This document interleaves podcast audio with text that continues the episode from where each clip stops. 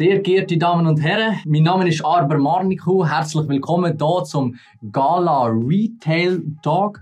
Heute mit einem ganz besonderen Gast, Herr Fuhrer von Fuhrer und Hotz. Herr Fuhrer, stellen Sie sich doch gerne mal selber vor, oder wie es der Schawinski gesagt hat, wer sind Sie? ja, ich bin Marco Fuhrer. Äh, danke für die Einladung, hier heute herzukommen. Ich bin äh, Mitinhaber äh, von Fuhrer und Hotz. Martin Hotz ist mein Geschäftspartner. Ich persönlich bin seit 14 Jahren in der Firma. Gegründet worden ist es von meinem Vater und Martin Hotz. Und was wir machen, ist, wir tun uns täglich mit dem Konsumenten und seinen Bedürfnissen auseinandersetzen. Und basierend auf diesen Erkenntnissen, die ja jetzt über 50 Jahre haben können gesammelt werden, können wir unsere Kunden, sprich Händler und Hersteller, beraten. Wir haben ja vorher schon mal angedeutet zum Thema Retail Talk, wenn wir ja eigentlich Leute einladen, die Relevanzwissen haben zum Thema Retail. Wenn man Ihnen auf die Webseite geht, bei Fuhren und Hatz, dann sieht man ein paar grosse Namen. Wer betreuen Sie sonst noch? Wie sieht es auch mit den Kleinen aus? Ja, es ist querbeet. Also, äh, es ist von Food, Near Food über Non-Food. Es ist von einem klassischen Detailhändler, sei das ein Grossverteiler, ein Discounter, ein Nachbarschaftsformat, bis hin aber auch zum Fachhändler. Also auch die liegen uns sehr am Herzen, weil äh, der kleinflächige Detailhandel oder Fachhandel natürlich gerade im Moment äh, spannende Zeiten durchlebt und gefordert ist, aber im äh, Vergleich zu den Grossen natürlich eine gewisse Trümpfe in der Hand hat, die er entsprechend muss spielen muss. Gerade jetzt in dieser Zeit, wo wir miteinander müssen, können, dürfen durchleben. Gewisse Trümpfe in der Hand? Ja, er ist sehr nah beim Kunden er ist oft äh, lokal verankert über viele, zum Teil Generationen schon. Also er kennt eigentlich seinen Kunden und ja, das Kundenwissen am Ende des Tages ist das, was einen Händler erfolgreich macht. Wenn er versteht, wie der Kunde funktioniert, in welche Richtung sich der Kunde entwickelt, kann er natürlich seine Dienstleistungen, sein Angebot auch entsprechend darauf ausrichten. Und niemand ist näher als so ein Fachhändler in einem Dorf oder in einer Agglomeration, vielleicht ein bisschen weniger mit im Stadtzentrum. Zu dem kommen wir nachher sehr gerne noch einmal ja. darauf zurück. Erzählen Sie doch einfach mal über den Outlook 2020, weil wir haben ja das Thema Ladensterben, oder? Das ist so ein Synonym, es klingt so negativ. Ich mm. sage dem Umstrukturierung, oder? Äh, wer bis jetzt sympathisch. Schon, ja. oder? Ja. Wer mitgezogen ist, ist mitgezogen und wer nicht mitgezogen ist, äh, ja. Genau, also der Strukturwandel, der ist natürlich äh, im Jahr 19 weitergegangen wie in den Vorjahren auch. Natürlich in dem Tempo, wie man sich das gewöhnt war. Und hat jetzt natürlich durch die ganze Corona-Geschichte einfach nochmal, äh, ja, ich sage mal, neue Dimensionen erreicht. Ich glaube, äh, da sind wir erst zmitzt drin in der Thematik. Und da wird wahrscheinlich noch einiges auf uns suchen, wo uns äh, nicht viel Freude macht. Aber bei einem Wandel, ja, da wissen wir, da gibt es Gewinner und da gibt es Verlierer. Und wir werden sehen, wer sich in welcher Form kann behaupten kann. Also der Retail Outlook 2020 haben wir eigentlich Freude gehabt, wir den präsentieren Anfang Januar, weil wir wirklich wieder gemerkt, nachdem im 15. Jahr ein schlimmes Jahr war für den Detailhandel, ist es nachher wirklich Schritt für Schritt wieder Opsi gegangen. Und man hat gemerkt, die Branche geht mit Zuversicht in das 20 hinein. Die Rahmenbedingungen haben gestimmt, die Entwicklung hat gestimmt, Verlagerung in Online, das hat man langsam aber sicher in den Griff bekommen, können antizipieren und entsprechend mit stationären Konzepten darauf reagieren. Ja, und dann ist die Corona-Zeit gekommen und unsere Prognosen natürlich durch das äh, obsolet. Also wir haben Prognosen gehabt, die relativ äh, defensiv sind, also nicht euphorisch. Ich glaube wirklich äh, eine gute Prognose. Aber aufgrund der jüngsten Entwicklung, gerade im Bereich Non-Food, muss man davon ausgehen, dass das nicht mehr wieder realistisch sein wird. Wenn wir den Titel anschauen vom diesjährigen Werk, Flexible Retail auf dem Vormarsch, wo wir den Titel definiert haben, haben wir noch nicht gewusst, welches Gewicht das der Titel überkommt. Weil Flexible ja. Retail, da wo wir das geschrieben haben, hat vor allem mit Flächen zu tun gehabt, mit der Bespielung von Flächen. Um die muss können flexibler bespielen und, und am Beispiel von Pop-up haben wir das sehr detailliert aufgezeigt, wie das kann funktionieren kann dass noch eine ganz andere Flexibilität gefragt ist. Und äh, der Retail sich zum Teil ein bisschen auch neu erfinden und phasenweise ja, zum Teil ja, ich sage mal, stationär nicht mehr in der Lage ist, auch seine Produkte zu verkaufen. Ich glaube, das hat wahnsinnig viel bewirkt und ausgelöst und wir werden jetzt sehen, was in den kommenden Monaten, immer natürlich vorausgesetzt, es gibt keine zweite Welle, das wäre sehr unschön für unsere Branche, ähm, was da alles auf uns zukommt, an neue Konzepte, neue Ideen und neue Formate. Weil ich glaube, Man sagt so ein bisschen, Digitalisierung hat einen Sprung genommen von drei bis fünf Jahren. Viele, die sich schwer da haben mit dem Verknüpfen von On- und Offline, haben jetzt gemerkt, es geht nicht ohne. Also ich sage mal, im Food hat man gemerkt, wenn die Leute mehr online wollen, haben wir die Kapazitäten nicht. Im Non-Food haben wir gemerkt, wenn die Leute plötzlich nur noch online können, dann ist die Logistik irgendwo steht da, wir kommen nicht nach. So weit gegangen, dass gewisse gesagt haben, bitte bestellt nichts mehr bei mir. Also das kann man sich gar nicht vorstellen. So weit Aber das hat es gegeben. Ah. Es hat CEOs gegeben, die gesagt haben, bitte bestellt nichts mehr bei mir. Wir sind am Anschlag. Wir können nicht den Service bieten, den wir gewöhnt sind von uns und von uns erwartet. Bitte bestellt nichts mehr. Also es hat da wirklich äh, sehr viel stattgefunden. Wir werden sehen, wie die Reise weitergeht. Aber ich meinte, wenn einfach nochmal eine Welle käme, und ausschliessen kann man die nicht da Genau, heute, äh, dann wäre das wirklich ganz schwierig, weil man hat jetzt so ein bisschen gesehen, nach diesen Lockerungsschritten, wie die Leute so ein bisschen leider nur zögerlich zurückkommen. Sie kommen zurück, aber sie kommen zögerlich zurück. Sie kommen mit völlig neuen, ich sage mal auch Bedürfnissen zurück. Es hat sich früher nie überlegt, wie ist das Sicherheitskonzept von dem Laden, wie hygienisch erlebe ich das Ganze da, wo ich mich jetzt gerade bewege.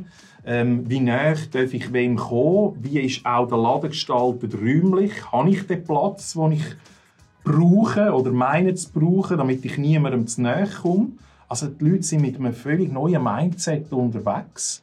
Und das merkt man jetzt, es lockert sich Woche für Woche ein bisschen auf. Die Leute kommen sich wieder näher, verlieren zum Teil ein bisschen den Respekt, aber damit- sind auch Gefahren verbunden, Genau. Ja. Ähm, aber wenn jetzt wirklich nochmal etwas passieren würde, wo die Leute wieder zurückversetzen in die sehr unschöne Zeit vom Lockdown, ich glaube, dann ähm, hätten wir eine schwierige Situation, weil wir dann wirklich nochmal weit zurückgeworfen würden von dem, was wir jetzt eigentlich können, schon gut machen in den letzten paar Wochen. David gegen Goliath oder äh, David mit Goliath? Means äh, Einzelhändler äh, versus Filialisten und Brands oder Einzelhändler mit Filialisten und Brands? Wir haben ja gesehen, all die Lidl äh, ziehen in der Schweiz nach. Ein grosser österreichischer Gigant XXL Lutz übernimmt Mebel Fischer. Wo haben wir da noch Platz für die Kleinen oder haben die Kleinen noch Platz? Ich habe meine persönliche Meinung da dazu. Und zwar äh, eben durch das, was ich vorher eigentlich auch schon erwähnt habe. Ich kann mir ganz gut vorstellen, durch das, dass sie so nah am Kunden sind und vielleicht auch mal individueller und einzigartiger auftreten. Sie können auch schneller reagieren, finde ich jetzt, ähm, durch Growth Hacking. Das kann einer mit einem grossen Unternehmen nicht machen. Dann müsste ihr ein grosses Schiff wenden, oder? Wie sehen Sie das? Ja, absolut richtig. Ähm, wir sind äh, in der glücklichen Lage, dass wir verschiedene Städte haben dürfen begleiten in den letzten Jahren, weil man gemerkt hat, die Frequenzen nehmen ab, gerade äh, in den Innenstädten auch. Und darunter leiden selbstverständlich alle, weil jede Person, die weniger in der Innenstadt ist, ist auch ein potenzieller Kunde weniger. Und das geht nicht nur um den Detailhandel, es geht auch um Gastronomie, es geht um Kulturangebot, egal was es ist. Ja, warum ist das so? Also, es wird immer bequemer, äh, Sachen können einzukaufen. Früher ist man in die Stadt posten. Und heute sagt man, hey, komm, lass uns ein bisschen in die Stadt gehen. Und das ist völlig Ja. ergebnisoffen. Und ergebnisoffen heisst, vielleicht gehen wir eins ziehen, vielleicht läuft gerade ein guter Film, vielleicht ist irgendwo noch äh, für uns irgendein Strassenartist, ein Strassenmusikant und, und, und ziehen uns das noch rein. Also es ist nicht mehr so, dass die Stadt einfach die Ausstrahlung hat, wir gehen posten. Und wir haben gemerkt in diesen vielen Projekten, dass halt die, die Interessen an den Raum Innenstadt, wenn wir jetzt das mal nehmen als sagen wir mal, nicht überdachtes Shoppingcenter, was es früher vor allem auch war. Darum sind in diesen Parterlagen wahnsinnig viele Detailhändler auch eingemietet und geben dieser Stadt natürlich durch das auch ein Gesicht. Und das ist das, was ich vorher angesprochen habe. Man kann heute durch ganz viele Städte, nicht nur in der Schweiz, auch im Ausland laufen und man sieht überall die gleichen Logos hängen. Und das ist ja nicht das, was einer Stadt den Charakter gibt und die Andersartigkeit ausmacht, sondern es sind genau die kleinflächigen Formate, die eben durch ihre Andersartigkeit auch können ein Attraktor sein können, so klein wie sie sind. Wie es gibt sie nur in dieser einen Stadt. Und das kann sich umsprechen und das kann irgendwo, ich sage mal, in einem Reiseführer oder wo es dann auch immer stattfindet, Genau, ja, auch genau. ein Tipp werden. Einer, den man kann entdecken kann. Und die Leute sind ja immer noch Entdecker. Also wir sind einmal Jäger und Sammler gewesen. Ja, das haben wir nicht ganz abgeleitet, wenn man sieht, wie die Leute Punkte sammeln und anders. Aber wir sind Entdecker und wir sind Entdecker geblieben und wir wollen auch überrascht werden auf diesen Entdeckungsreisen. Und genau diese kleinen Formate, die können uns überraschen. Weil die Grossen, die kennen wir, die sind überall ähnlich oder gleich. Spontanigkeit ist ja unterstrichen in dem Fall auch, oder? Absolut. Also wenn man schaut, wie die Leute einkaufen, allgemein, äh, man, man redet ja von diesen Plankäufen und diesen Spontankäufen, auch bei den Plankäufen allgemein, auch dort ist man spontaner geworden. Und gerade jetzt, durch die jüngste Vergangenheit, sind Themen wie Promotionen, Preis und anders sind nicht mehr so im Fokus gewesen, sondern es ist nur mal darum gegangen, in einer gewissen Phase, hat es mein gesuchtes Produkt überhaupt, ist es verfügbar? Also es sind völlig neue Themen aufgepoppt und ähm, die Spontankäufe ausblicken, gerade die kleinen Läden, die tue ich ja entdecken und wenn ich etwas entdecke, dann komme ich ja wirklich völlig spontan daher und sage, hey, die haben jetzt aber ein lässiges Schaufenster. Komm, lass uns mal da reingehen. Ich will wissen, was da innen passiert. Und da treffe ich vielleicht noch auf eine Inhaberin oder einen Inhaber, der das Ganze eben auch noch lebt weil er ist ja täglich dort in dem Läden. Es war seine Idee, das Konzept so umzusetzen. Ein Original oder einfach eine Identifikationsfigur. Und wenn man denen dann noch begegnet und die noch Geschichten erzählen Thema Storytelling etc., rund um das, was die Leute entdeckt haben im Schaufenster und was sie lustig gemacht haben, den Laden zu betreten, ja, da gibt es ein gutes Gesamterlebnis. Und dann geht man auch mit einem guten Gefühl nachher weiter und äh, erzählt das vielleicht auch noch am einen oder anderen. Und Word of Mouth ist in diesem äh, Zusammenhang natürlich ganz eine wichtige Thematik. Aber für mich ist es wie ein Vorteil, wenn ich in einem Gastrobetrieb wäre oder ein Laden wäre, wenn das Ganze natürlich, äh, erstens äh, ich mit den Emotionen ich die Geschichte erzählen, das Produkt richtig in Szene setzen, so, hinter was für eine Qualität oder was für eine Story stehen wir dahinter.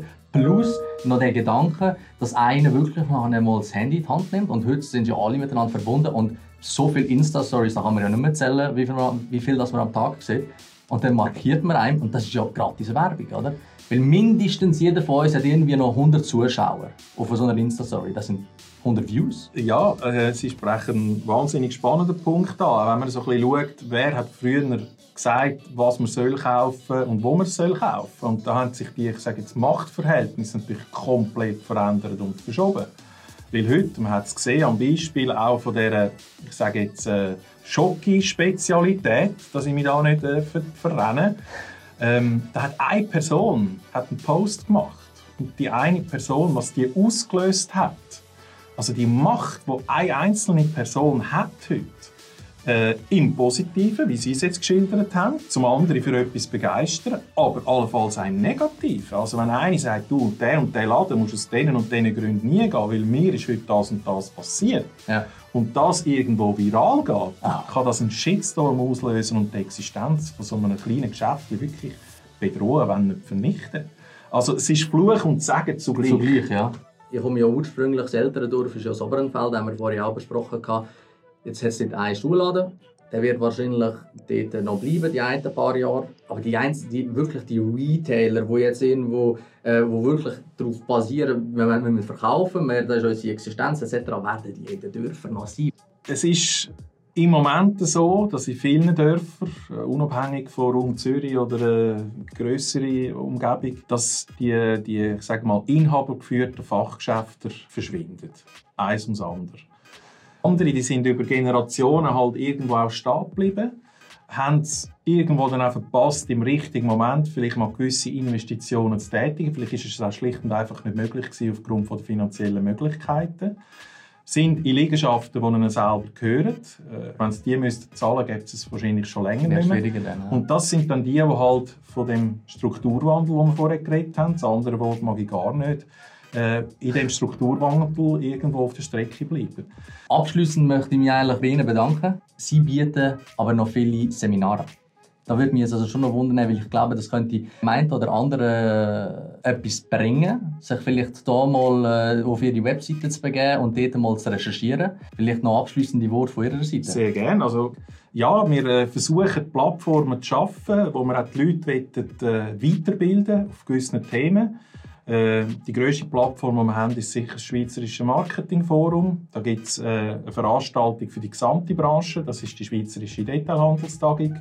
Dann haben wir den Swiss Convenience Retail Day. Da geht es wirklich ums Business an der Tankstelle und am Bahnhof. Also vor allem auch dort, wo die Leute, ja, ich kann nicht sagen früher, aber äh, vor Corona natürlich sehr häufig unterwegs sind. Also gerade wenn man die Bahnhöfe anschaut, ja. äh, da ist natürlich jetzt viel passiert in kurzer Zeit und wir sind gespannt, wie es dort weitergeht und wir haben auch spannende Themen diesbezüglich. Also im August wird der Swiss Convenience Retail Day sein, im September wird die Schweizerische Detailhandelstagung sein und im äh, Oktober, und dann schließe ich den Werbeblock, äh, wo sie mir da dankenswerterweise am Schluss noch ermöglichen, auch gerade ab. Äh, Im Oktober haben wir noch das Omnichannel Forum. Und Omnichannel, das geht wirklich darum, wie kann ich die beiden Welten, sprich offline, der Laden mit online, dem Shop, der virtuellen Welt ideal verbinden. Und ich glaube, wir haben gerade auch dort äh, sehr, sehr spannende äh, Leute, die kommen schwätzen. Wir haben Facebook dort, wir haben Zalando dort, äh, wir haben weitere dort, äh, wo man glaube auf der ganzen Welt mittlerweile kennt, zumindest im deutschsprachigen Raum, wenn es um Zalando geht. Also auch dort versuchen wir den Leuten etwas mit auf den Weg zu geben. Wie müsst ihr euch aufstellen, damit ihr in dieser Welt, wo wir in gewissen Branchen sehen, dass die Online-Umsätze äh, halt steigen, Jahr für Jahr, wie müsst ihr euch da stationär aufstellen, damit ihr weiterhin könnt erfolgreich agieren könnt? Was braucht es da? Und das machen wir mit Freude und Leidenschaft und machen das äh, am Beispiel von der Detailhandelstagung seit über 25 Jahren. Also auch das nichts, wo äh, ich sage mal, ein Jungspflänzchen ist, sondern es ist auch gewachsen mit verschiedenen Studien dazu, Detailhandelsmonitor zusammen mit Nielsen, POS-Report, wo wir auch spezifisch auf den Verkaufspunkt eingehen. Also ja, wenn jemand interessiert ist, sehr gerne und äh, sonst bei anderer Gelegenheit. Und nochmal danke für die Einladung. Danke Ihnen. Und äh, an dieser Stelle möchte ich mich alle Hörerinnen und Hörer, bei, allen Hörerinnen und Hörern bedanken, die jetzt hier haben zugelassen ähm, am Anfang sind es wahrscheinlich noch nicht so viel, aber wir probieren das jetzt zu pushen und äh, ich würde mich freuen, wenn ihr das auch weiterhin pusht an dieser Stelle. Und vielleicht sehen wir uns nachher am einen oder anderen Anlass von Fuhrer und Hotz, weil äh, von meiner Seite besteht definitiv ein grosses Interesse. Ich finde es extrem spannend. Danke nochmal Danke und äh, ganz sonnigen Tag dem Fall noch.